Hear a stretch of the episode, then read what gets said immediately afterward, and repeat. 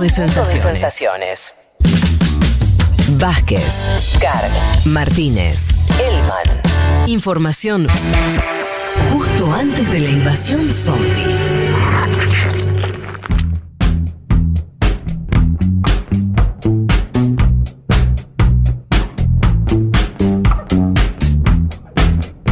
Pero vamos a meternos un poco en el panorama que habíamos prometido, conversemos algunas cuestiones. Empecemos por Israel. Eh, el primer ministro de Israel, Nafta- eh, Naftali en realidad, ¿no? Sería la forma correcta. O Naftali. Yo, yo ¿Con diría acento en la I? Naftali, pero Ah. no, la verdad es que no sé. O sea, puede ser Naftali, no sé. Ok, no, yo, eh, es verdad que no. Bien, ya, ya algún oyente sabiondo nos dirá. Eh, por ahora, digámosle Naftali Bennett. Bien, ha enviado este viernes un mensaje al líder de la oposición y ex primer ministro del país, Benjamin Netanyahu. Mira lo que. No sé si te enteraste esto. A ver. En el que lo instó a que abandone la residencia oficial. Porque parece que Netanyahu está retrasando su salida. Hay una cosa que pasa ahí con los lugares. Claro, vivió 12 años, ¿no? Claro. Netanyahu, cuesta toda la familia. Se le, se le- se le está complicando. Lo gracioso es que Bennett dice que por ahí no va a vivir ahí. Pero sí quiere tener sus reuniones políticas en la residencia oficial y después seguir viviendo donde, bueno, toda una cosa que no le importa a nadie. Pero parte de la cuestión del cambio de gobierno que por ahí Netanyahu esperaba no abandonarlo, ¿no? Sí, sí, intentó, hizo todo para, para que se caiga el, el gobierno, el, sí, el, el ahora gobierno. No logró, pero sí es difícil soltar, digo, sobre todo por, porque digo, Netanyahu no fue un presidente más para Israel. Exacto. Eh, pero bueno, medio raro igual, ya medio patético, ¿no? Como, Pero este que pasó de- con de Trump. hecho- sí. Salvo que se le complique la cuestión judicial, va a estar al acecho, porque lo que puede pasar con este nuevo gobierno, que seguramente lo vas a explicar, pero es que primero tienen que hacer un presupuesto. Ya si no logran, por ejemplo, ponerse de acuerdo y demás, es un gobierno que puede caerse también. Digo, va a estar ahí Netanyahu al acecho. Claro, el problema, el, claro, ahí el tema es, como siempre en política, que hay cosas que son muy locales y otras que son muy generales, ¿no? De, la, de lo que es la política. Esta es muy general, que es, es una colisión muy variopinta, como decías Leti, pero donde va a jugar todo el tiempo la necesidad de unidad para que no vuelva el Bibi. Va a estar todo el tiempo eso. Es casi el cemento de esa coalición. Lo cual la puede volver muy poderosa también, o si crees estable, porque el conteo de ahí, ¿no? 61 a 59 son los votos que tienen Sí, el uno sí. y el otro. O sea, es eh, realmente una situación donde eh, Netanyahu va a estar expectante, como bien decías, a un retorno, Mm. tiene causas judiciales, todo ese tema. Em, ¿Qué es lo que se dice? Bueno, en la medida en que el nuevo gobierno, la nueva coalición se mantenga en el tiempo, decrecen las posibilidades de Netanyahu de volver al poder. Claro, hay una relación ahí lógica. Si este gobierno dura un año, dos, se estabiliza, lo que sea, bueno, la figura por ahí de Netanyahu empieza a ser más eh, ya del pasado, tal vez. Pero no es lo que ocurre hoy. Eh, hablemos un poco de la coalición rápidamente. Ocho partidos. Está esta cuestión del recambio que supuestamente en el 2023 debería Sí. cambiar el primer ministro y eh, asumir eh, Yair Lapid, Yair ¿no? Lapid, que es más centrista. Supuesta, eh, eh, el actual, si vos ves las cosas que piensa, el actual primer ministro está a la derecha de Netanyahu. lo hemos dicho, exactamente. Lo hemos dicho. Del partido Yamina, es un partido que, un partido de ultraderecha Derecha nacionalista. fuerte, sí. Exactamente. Ahora, la coalición no lo es. Entonces ahí va a ser un gobierno centrado en la figura del primer ministro y su impronta al estilo Netanyahu, si querés, o, una, o donde va a primar el acuerdo entre partidos que Mm. piensan muy distinto y por lo tanto un margen de maniobra más chico.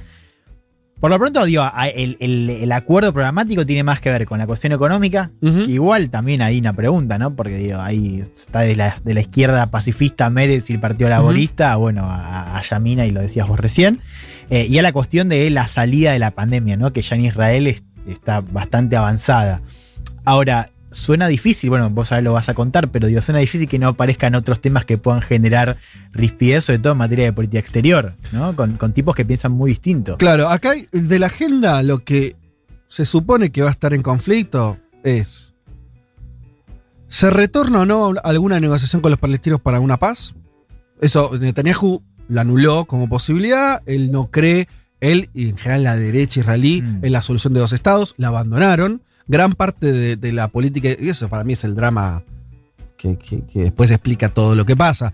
eh, una vez que vos anulás la posibilidad de que el otro tenga un Estado, listo, bueno, lo único que te queda es una, una guerra continua con distintas fases, si querés.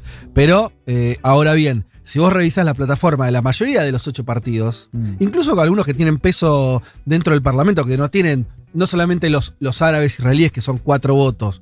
Hablaste de Meres, hablaste. Hay, hay, va- hay varios partidos Sí, que- bueno, el propio Lapid. Lapid, que es el. Lapid es, es el accionista principal. Digo accionista principal porque es el partido que tiene. eh, Mayor cantidad de escaños. Exactamente. Claro. Ahora, Lapid está a favor de una solución de dos estados con un asterisco, que es, son dos estados donde, por ejemplo, Jerusalén No queda, es- queda indivisible para Claro, Israel. O sea, claro. quiero decir, es un, es un acuerdo que Palestina no firmaría. Claro. Eh, pero es muy distinta esa posición respecto a la cuestión. O sea, es una mirada muy diferente al margen de, los detalles del acuerdo respecto al conflicto, que es hay que llegar a un tipo de acuerdo y negociar porque si no, la convivencia interna y externa se quiebra.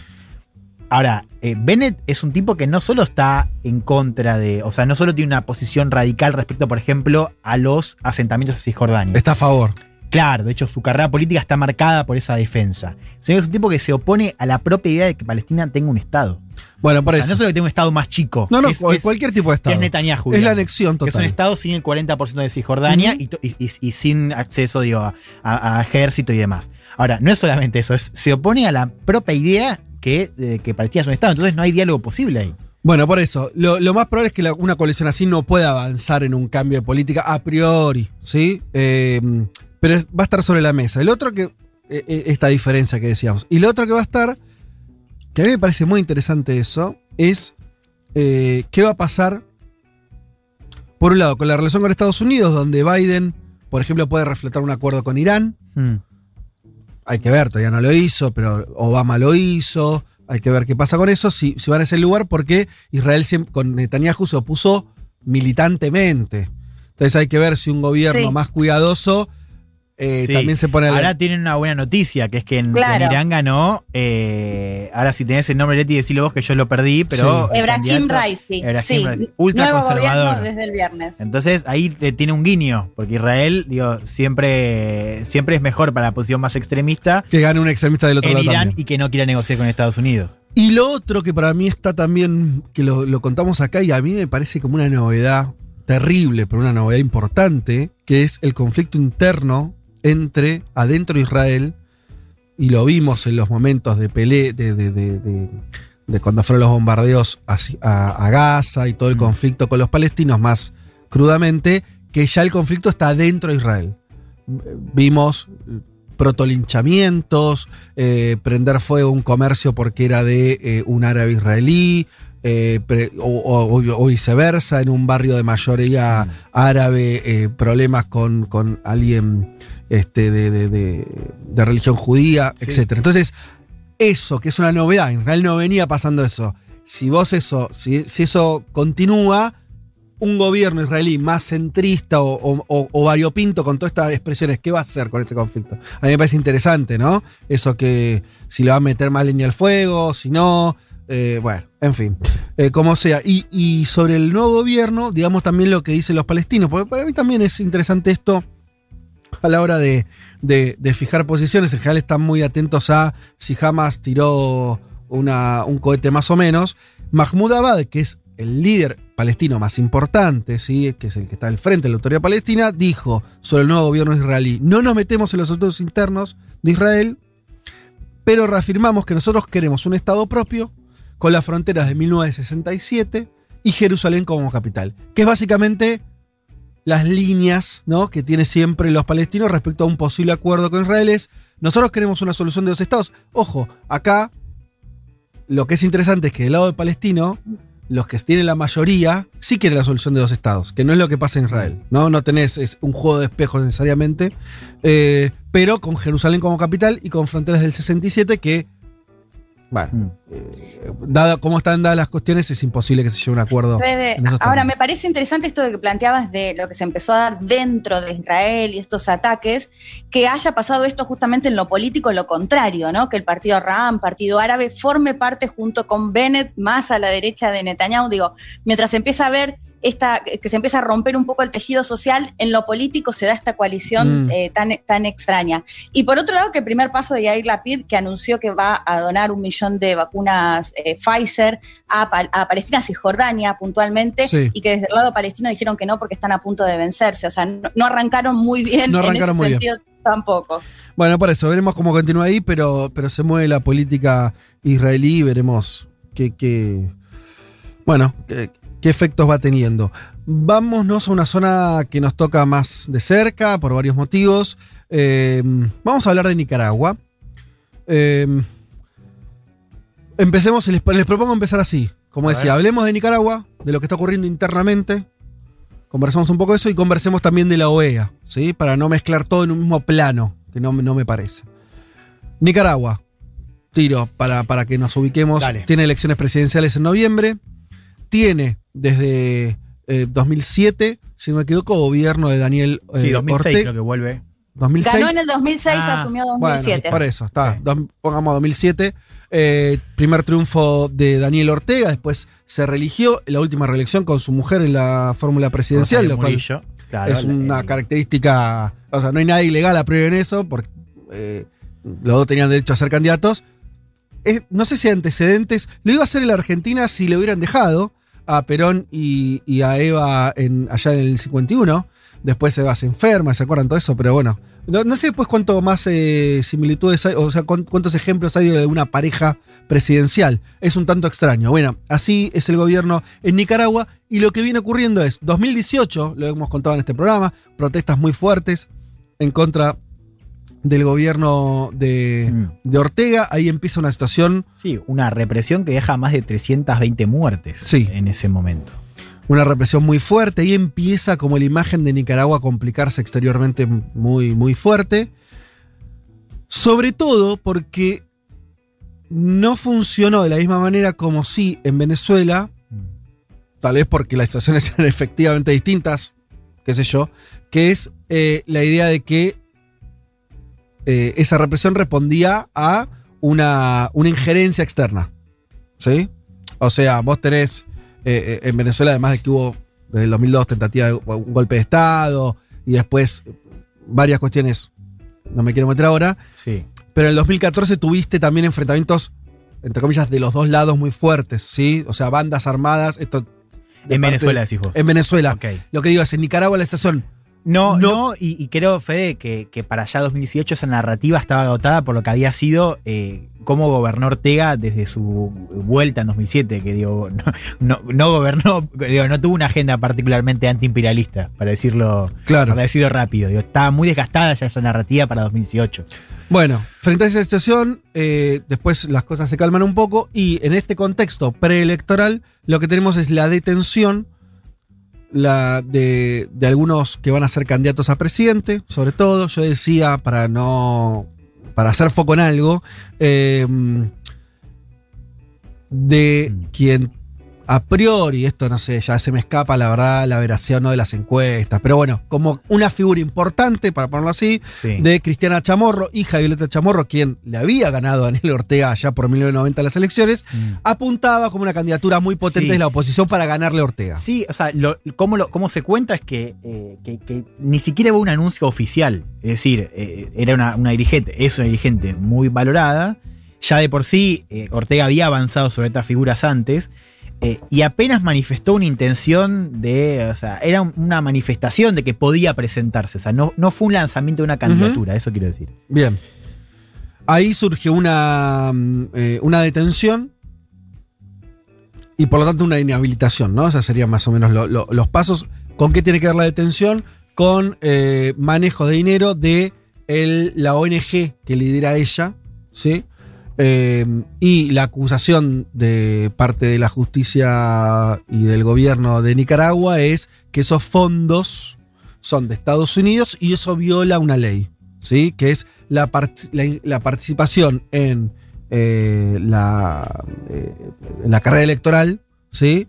De dineros que provienen de afuera de Nicaragua. Esa es más o menos la, eh, lo, lo que dice la, denuncia y lo que sostiene el gobierno de Daniel Ortega. Em, ¿Qué tiré? Perdón. Eh, bien. Y frente a eso, entonces se desencadenan toda una serie de, de- de- de afuera de Nicaragua, de decir, bueno, esto estás, estás violando, lo que estás haciendo es sacándote encima a los opositores para ganar la carrera solo, básicamente sería un poco el, Sí. el- el Sí. discurso y eso llega a la OEA. No, y otra cosa más. eh, eh, hoy ya estamos hablando de más de 16 figuras que fueron arrestadas. Digo, arranca esto con Chamorro a principios de junio.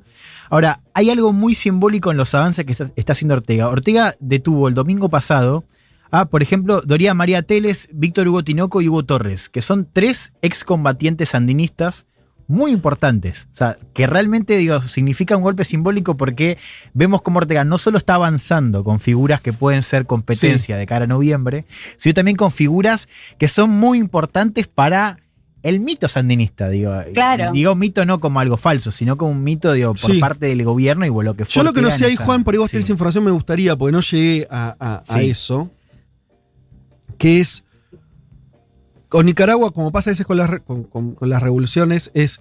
Hace mucho que hay una disidencia sandinista muy fuerte, pero cuando Sí. digo mucho es hace 20 años. Sí.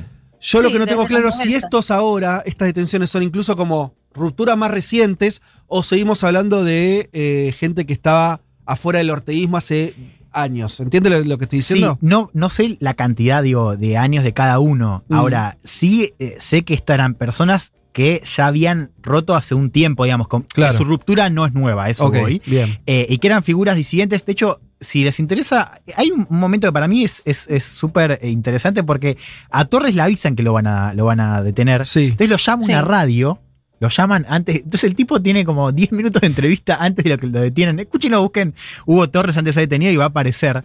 Y el tipo hace un Sí. análisis hiper lúcido sobre el contexto. Incluso él dice, dice, esto es una equivocación, porque si todavía hay figuras del movimiento eh, que ve con buenos ojos a que se sigue creyendo en la narrativa antiimperialista Ortega, esto es un golpe, pero nosotros somos tipos que somos respetados Claro. por la militancia andinista, aún incluso la militancia que sigue siendo parte del orteísmo. Bien. ¿No? O sea, bueno, si les interesa, búsquenlo. eh, y a lo que voy es que era un tipo que ya formaba parte de, eh, de- de las críticas a, a- a Ortega. Lo que sorprende, digamos, es cómo son incluidos en esta, en esta avanzada, ¿no? Digo, son figuras muy distintas a la de Chamorro, por ejemplo. Total.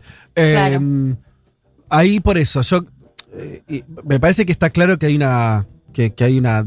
eh, eh, un, avance autoritario en, distintas. distintas aristas. Está claro que. que cuando estás yendo a un proceso electoral. Te puedes a detener a gente que va a ser candidata o que podría ser candidata. bueno, es un, una, un acto antidemocrático, un acto completamente eh, repudiable. Siempre lo, me- lo- lo mejor, eh, lo ideal es que las competencias electorales sean eh, de forma plena. Al, mm, esto que no se entienda como una excusa, simplemente para ponerlo en un contexto, me parece que estamos viendo algo que está pasando con distintos grados en la región y acá me empiezo a meter un poco con lo de la OEA.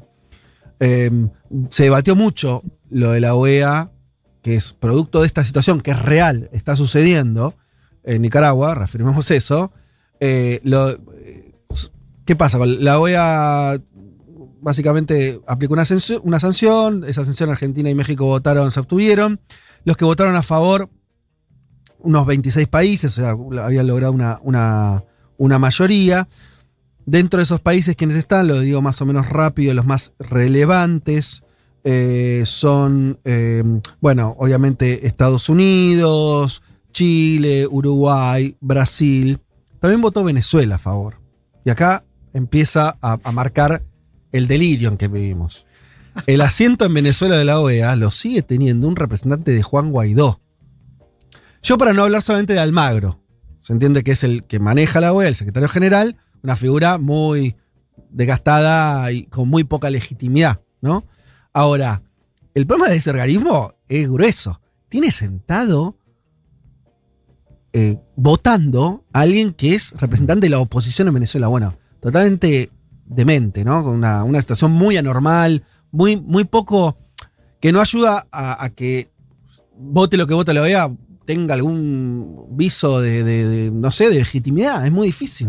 Es muy difícil, por lo menos, eh, eh, también digo, es mi opinión, pero digo, está sentada en algún... Este, esto sucedió, no es que me lo, lo estoy narrando. O sea, esto ocurrió. Votó a favor Venezuela, Claro. cuando la lógica de Venezuela tendría que, por lo, el gobierno que tiene, tener otra votación. Sí, y eso que vos decís, Fede, también es importante para entender digo, cómo- lo anormal que se ha vuelto la OEA y lo anormal y lo caótico también, digo, al margen de, de lo que te pueda parecer Sí. el asiento de Guaidó. Digo, los pone en un gobierno, digo, para un gobierno como Argentina, para poner el caso, digo, al margen de lo que te pueda parecer la decisión, Sí. Es incómodo porque de alguna manera, o sea, Argentina quiere mostrar, Sí. eh, o sea, no se siente cómodo, pero al mismo, al mismo tiempo quiere mostrar cierto repudio a lo que Mm. es la, la gestión actual de Luis Almagro, pero al mismo tiempo se, se discute en una situación donde, por la tradición de política exterior argentina, es incómodo no votar a favor de Total. una situación de, de repudio por violación de derechos humanos, o en este caso, digo, sobre todo por la avance de opositores. Pero digo, también eso es parte de, de cómo el, el órgano se está totalmente desvirtuado en su. Total. Que es, eh, en el hecho maldito estuvo Poricelli comentando esto y él era Sí. muy crítico de la posición argentina, diciendo, no, la verdad que esto, o sea, si se querían diferenciar de Almagro era por otro lado, esto había que votar. Y yo digo, está bien, pero tenés un organismo disfuncional. Yo no estoy, no- tampoco estoy diciendo que Argentina hizo bien. Lo que digo es, no está fácil. Mm. ¿Me entendés? Porque ese es el, el contexto que tenés, es uno donde hay eh, directamente países que votan no a través de sus gobiernos, sino de alguien que se le ocurrió a Almagro y a Estados Unidos. Mm. Y tenés otra cosa, Juan, eh, Leti, a ver cómo lo ven ustedes. La situación, nosotros, eh, Brasil, Brasil, está teniendo un gobierno negacionista de la pandemia, completamente este, de ultraderecha, porque un candidato a la presidencia no estuvo preso y no pudo participar. Entonces, a lo que voy es, eh, yo estoy de acuerdo cuando decimos, no, bueno, pero por eso no vas a dejar criticar al otro. Yo estoy de acuerdo. Ahora, dibujemos un mapa y vos tenés a la principal potencia de la región, no a Nicaragua, a Brasil, que está teniendo un mandato presidencial solamente porque hay alguien que estuvo preso, mal preso, ahora dicho por la propia justicia de Brasil, y no pudo participar en, la- en las elecciones. Obviamente estoy hablando de Lula. Entonces, ¿qué se hace frente a eso? ¿Cómo se analiza? Quiero decir, ¿le decimos dictadura a todo? ¿Decimos que todo, que falta democracia en Nicaragua y en Brasil? Eh, ¿cómo, cómo ponemos la vara? ¿Me entendés Sí, lo que te ver, decir? todo, Está yo- complicado. Ante eso. todo, digo, hay una diferencia de una cuestión. eh, digo, Nos ¿qué ponemos a decir de es más, es menos. O sea, porque digo, ahí. En, en la situación del encarcelamiento de Lula, que es una situación Sí. digo, cuestionable, pero digo, ahí hay una situación más de mirar hacia dentro de Brasil. Porque digo, ahí el, el rol de la OEA, después podemos discutir eh, la cuestión de la legitimación y demás, Sí. y las narrativas y bla, pero eso es otra discusión. O sea, el rol de la OEA es muy distinto ahí, el caso de Brasil, como el caso de Bolivia. O sea, y, y esa es para mí la gran mancha de, de Almagro para este mandato. Sí. Que es que el, el rol que tuvo la OEA en la, en la crisis de, de Bolivia es indefendible, en el golpe de Estado de Bolivia, es indefendible. Y además es lo que genera también esta, es, es responsable de esta situación de, de normalidad, porque digo, la posición crítica hacia OEA no tiene que ver con el rol de Estados Unidos ahí, porque la OEA digo, no, no, no, no era, no, era, no, era, no era una sur, digamos. O sea, siempre hubo una situación tensa con Estados Unidos y el resto de la región, y sobre todo, digo, de, de acá, de, de los 2000 a- hasta acá. Ahora, hay una cuestión muy concreta que es el- el- el- la legitimidad que tiene Almagro después de, una, de un golpe de Estado donde la OEA tuvo un rol de, de- de- como factor de, de desestabilización. Entonces, digo, al, margen, yo creo que se puede separar, para, digo, para contestar un poco lo que decías vos, digo, la cuestión de Brasil es, digo, eso tiene que ver, me parece, con algo que discutimos en la región sobre democracia, sobre la cuestión de la justicia en cada uno de los países. Ahora, lo de Bolivia es peor, porque la- en Bolivia no es que la OEA se equivocó con un mensaje. o sea, en, en- en Bolivia la OEA fue protagonista de esa secuencia. Total, totalmente. Eh, yo, yo- ¿Por qué te traía a Brasil? Porque a veces, y esto creo que vale para todos, con un país más chico, donde vos suponés una serie de cuestiones que está bien suponerlas, quiere decir que la justicia está más en manos de Ortega, todo lo que quieras, pero jugamos con una vara más baja y vos después tenés lo de Brasil, en serio, o sea, lo digo de vuelta, pero Bolsonaro se está morfando un, un presidente por lo mismo que estamos criticando de Nicaragua, ¿eh? Están- Que metieron preso a un candidato con falsas acusaciones. Ah, entonces a lo que voy es, ¿qué haces con eso? Más, olvídate le voy a un segundo. Quiero decir, Ok, sí, yo, ¿me yo lo que te quiero yo decir? disiento, yo entiendo el punto, yo disiento, o sea, para mí lo que, lo que está pasando en Nicaragua es distinto a lo de Brasil, aunque lo de Brasil sea cuestionable, digo, el avance de Ortega no, yo eh, no, no veo esa situación en... es una cuestión de grados. Yo comparto también, ¿eh? Eh, pero, me, pero a, a ver, en cuanto a lo, a lo sintético, los efectos políticos, que de, de tener un gobierno Sacarlo de la cancha. Y bueno, es lo mismo. Porque eh, te está costando porque vos decís, che, pero estás en Brasil, eso no es Nicaragua. Y yo entiendo. No, no, no por la cuestión institucional. Sí. digo, la, la Brasil es bastante precaria y eso no hay duda. Sí. Eh, pero digo, también me pregunto cuánto ayuda esa comparación. Eh, No, es que ¿sabes por qué para mí ayuda? Porque, o sea, o, o por qué a mí me interesa hacerla. Porque me parece que estamos en un momento donde los abusos sobre el Estado de Derecho no es patrimonio de un lugar o de dos. Evidentemente lo estamos viendo. A un presidente que ganó las elecciones en Perú le está costando que se le diga presidente electo. mm, También por maniobras ligadas a la judicialización. A lo que voy es, no me, no me estoy queriendo, insisto con esto, no es para no hablar de Nicaragua, por eso arranquemos Sí, hablando sí, de sí. Nicaragua, pero hay un contexto que están pasando estas cosas. ¿Qué vara usas? ¿Qué, ¿Cómo me dice eso? Sobre todo ahí volviendo a lo regional, a lo que hacen los otros gobiernos, sí. hasta qué punto critican o no.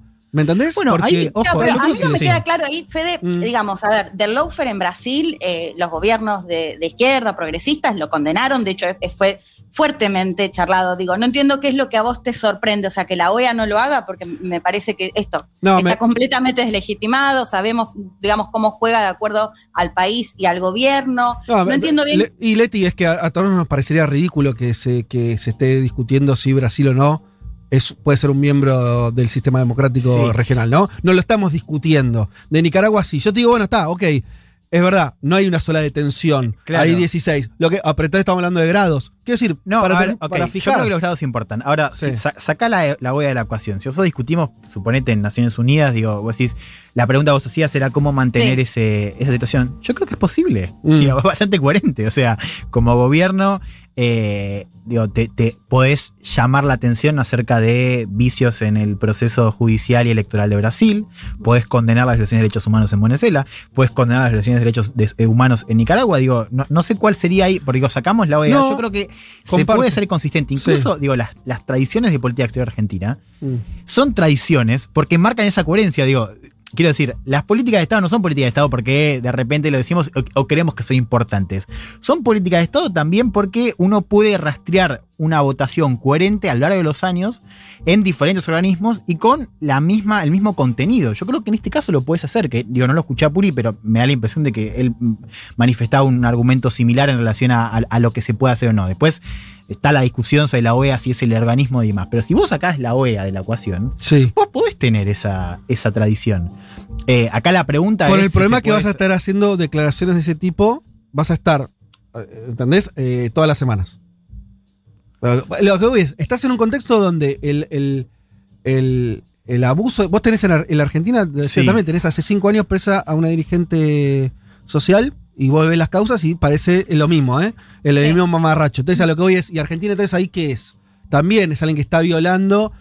Por ahí sí, por ahí todos están Claro, es Eh, que yo no, no sé cuánto ayuda esa. eh, Yo entiendo el punto. Yo no sé cuánto ayuda en, en estos casos. Digo, primero, vuelo, para mí los grados sí importan. O Mm. sea, una cosa es un déficit que puedes tener o, o esta cosa más de juego brusco constitucional que incluso podemos ver acá. Mm. Y otra cosa es ya la situación que tenemos en Venezuela y Nicaragua, donde, digamos, ahí es, es un avance total y de violación sistemática hace años. Entonces, yo creo que ahí los grados importan, digo, y bueno, Brasil no sé en qué lugar estaría, digo, seguramente es un, poco más detrás, digo, pero una situación más grave que la de acá. Quiero decir, podemos plantear eso. Yo no sé a efecto de esta discusión cuánto, eh, cuánto sí la comparación, y creo también que esos grados son relevantes. Y después también los organismos donde vos das esa discusión.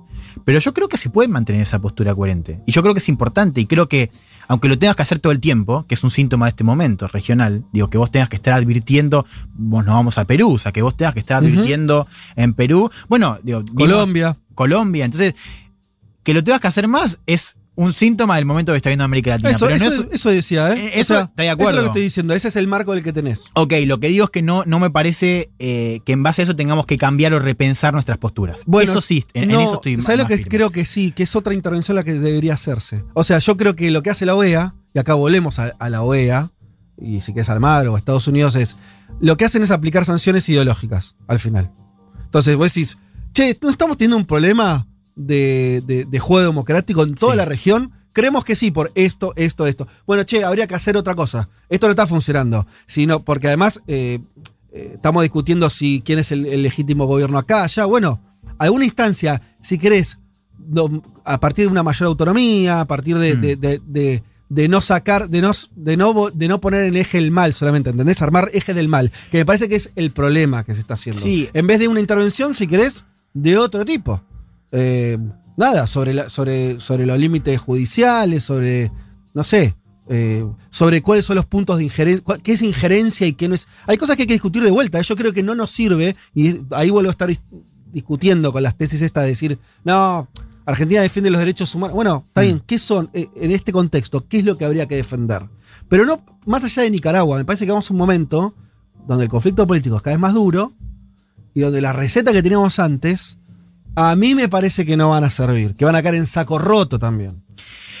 Yo creo que vos estás aludiendo a la cuestión también de, la- de las de las instituciones eh, regionales que fueron desarticuladas, digo, al menos eh, no el caso de la OEA, pero sí el caso de UNASUR y demás que fueron desarticuladas con los gobiernos de centro derecha después de 2015. Sí, hubo otras que podrían cumplir Ahora, ese yo lugar. creo que también eh, eh, armar ese tipo de, vos decís, como de bloques o de instituciones que puedan tener otra, otra participación, Mm. como la de instituciones como la OEA, yo creo que también muestran los límites en esa. En esa Sí. en- digo, quiero- hay, hay un límite también en, en- en- O sea, porque una cosa. Digo, hay interacción regional cuando nos juntamos lo que pensamos de acuerdo y armamos una plataforma diciendo, bueno, patria grande y, y estamos todos de acuerdo, pero después, claro, a la primera de cambio cambian dos presidentes y se desarti- des- desarticula todo. Y esa institución es vacía. Bueno, creo que ahí hay algo de eso que, que hubo. Eh, que, que marcó límites en relación a, es- a esas instituciones. Entonces, no podemos intentar, además no podemos porque tampoco tenemos el mapa. Aunque tuviésemos la voluntad, tampoco podríamos no, no, hacerlo no, ahora. no da hoy la relación Ahora, de con ese, con ese ejemplo, digo, ahí tenemos que ver también de qué manera. Después está la cuestión de una discusión más pesimista que es si sirven para algo, ¿no? Digo, si se puede hacer algo digo, también. Sí, yo insisto en que no me parece una salida, y de hecho, si tenemos un segundo, hablemos de Venezuela, eh, porque eso termina, no sé, también aplicás sanciones al país, eh, y a o sea, me parece que no lleva a una situación mejor en general. No, las Me- sanciones no. Bueno, Claro, pero en este caso no eran las sanciones. no, no, por eso, yo no estoy, eh, ya no estaba hablando exactamente de, de la declaración de la OEA, pero lo digo, y, y también me parece que hubo un momento, ahí te dejo Leti, eh, eh, más venturoso. Me acuerdo de, incluso, ¿se acuerdan? Eh, hace ya un- varios años, un conflicto en la frontera de Ecuador que motivó una negociación donde, con varios países de Latinoamérica, con el propio Uribe, que era presidente de Colombia, eh, con el presidente en ese momento de, Ecuador, que era Rafael Correa. Quiere decir, me parece que ese tipo de negociaciones, si querés, más políticas, suelen tener mejor resultado que lo de medir las, eh, los niveles de democracia de cada uno de los países. Me parece que es mejor opción, sobre todo en el mapa que tenemos ahora, que no estamos en un mapa tranquilo, ¿viste? Donde eh, eso, donde está muy difícil ponerse de acuerdo qué vas a evaluar incluso, o, o- o dónde está esa barrera. Sí. Leti, vos que. Sí. No, digo, un par de puntos que, de cuestiones que, que encuentro contradictorias en general. Digo, mencionaban lo de las protestas, en- no, no contradictorias de nosotros, ¿no? Sino, digo, de, lo que pasa en la región. De las protestas en el 2018 en Nicaragua era por un avance en lo que tiene que ver con las pensiones. Digo, una medida que era eh, muy poco progresista. Y salieron a, a movilizarse estas protestas que Juan decía, más de 300 muertos, y sobre todo el foco estaba puesto en la intervención estadounidense. Ahora, si hablábamos, por ejemplo, de las protestas en Ecuador, cuando sale un Lenín Moreno a decir, está Venezuela detrás de estas protestas, nos reímos y decimos, bueno, no, los que se están movilizando son, es la sociedad. No sé si se, si se entiende a, a lo que voy.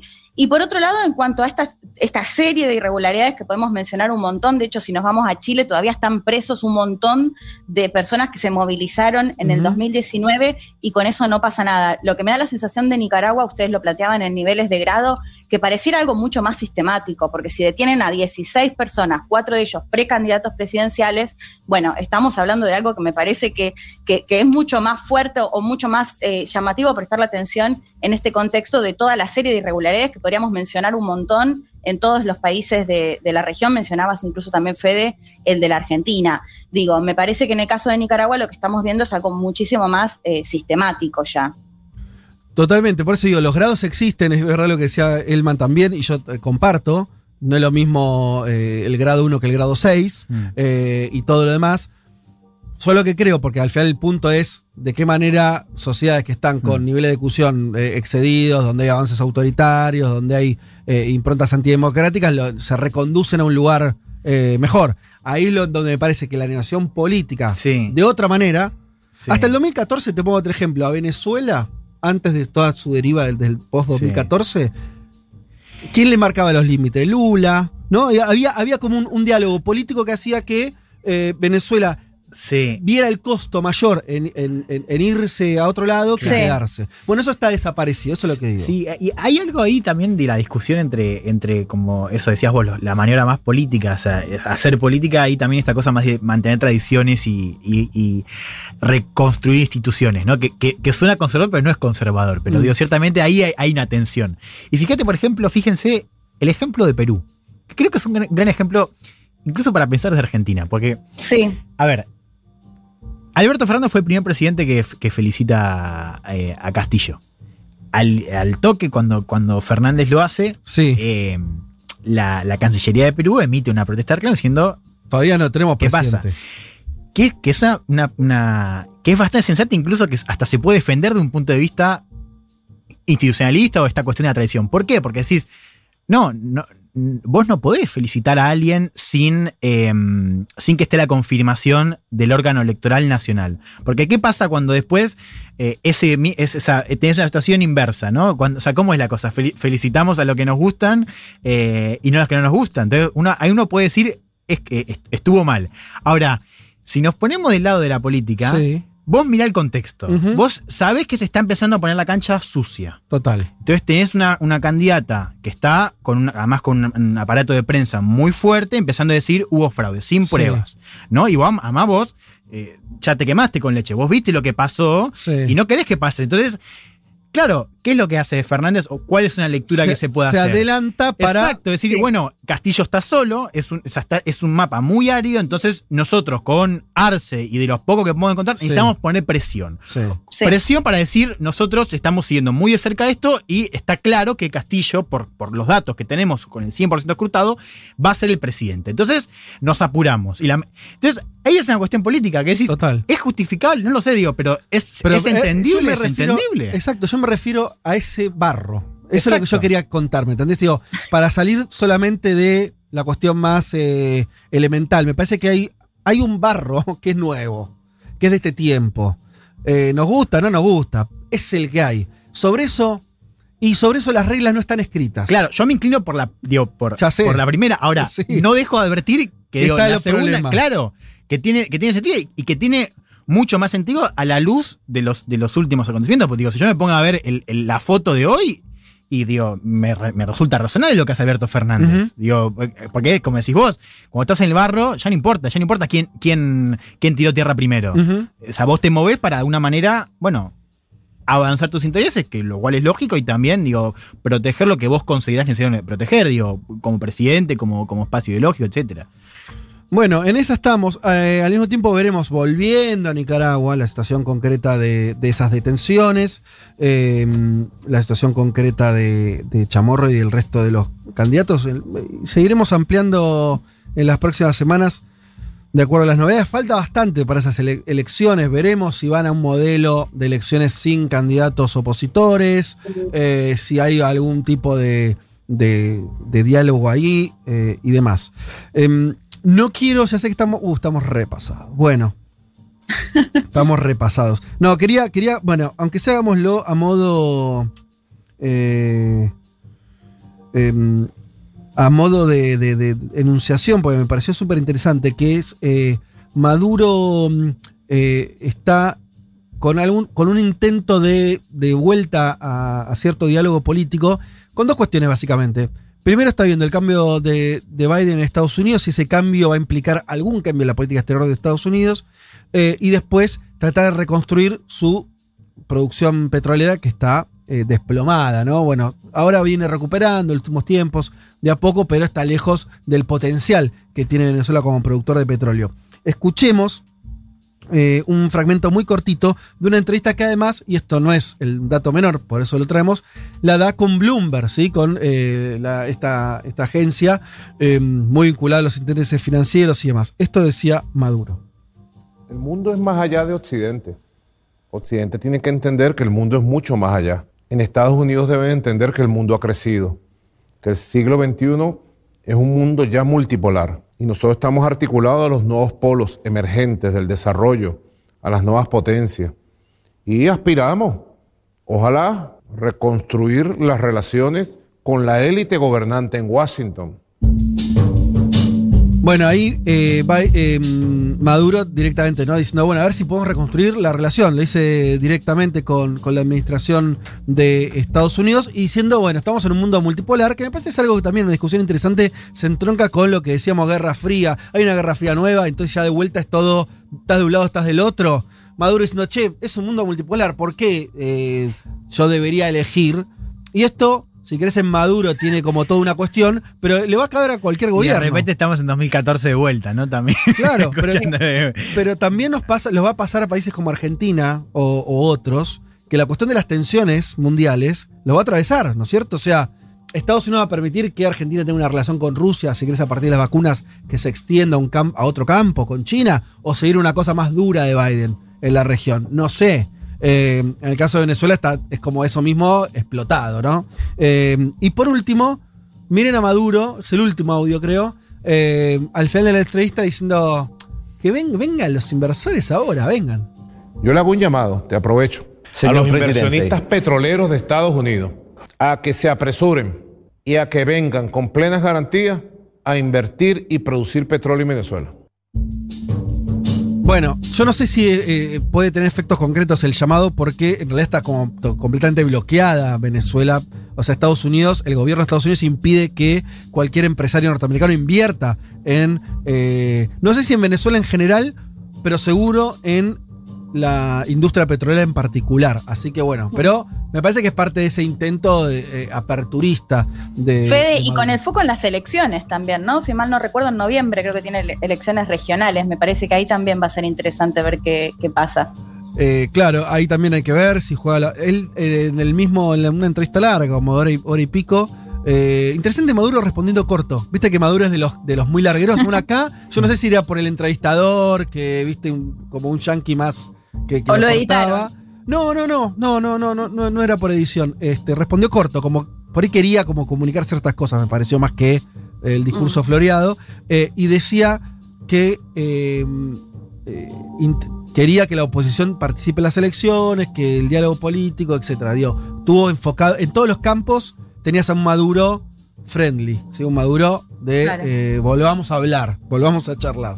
Eh, bien, veremos si, si tiene algún tipo de eco en el gobierno de Biden. Por ahora no cambió nada todavía en términos de sanciones y eso, no hay ningún cambio. Eh, y bueno, eso. Nada, y me parece que sí. Hay otra cosa que dijo eh, Maduro ahí es que Trump, cuando se estaba ya cuando antes, poco antes de perder las elecciones, según enviados de un lado y del otro, Trump ya quería cambiar la política de Estados Unidos y le echaba la culpa de todo lo malo que había hecho con Venezuela a sus asesores. Maduro. Eh, pero bueno, no sé. eh, Una vez sí. más, por favor, ponelo. Lo quiero escuchar una vez más. Maduro. Maduro. Este, ahí estaba, el maltrecho Donald Trump.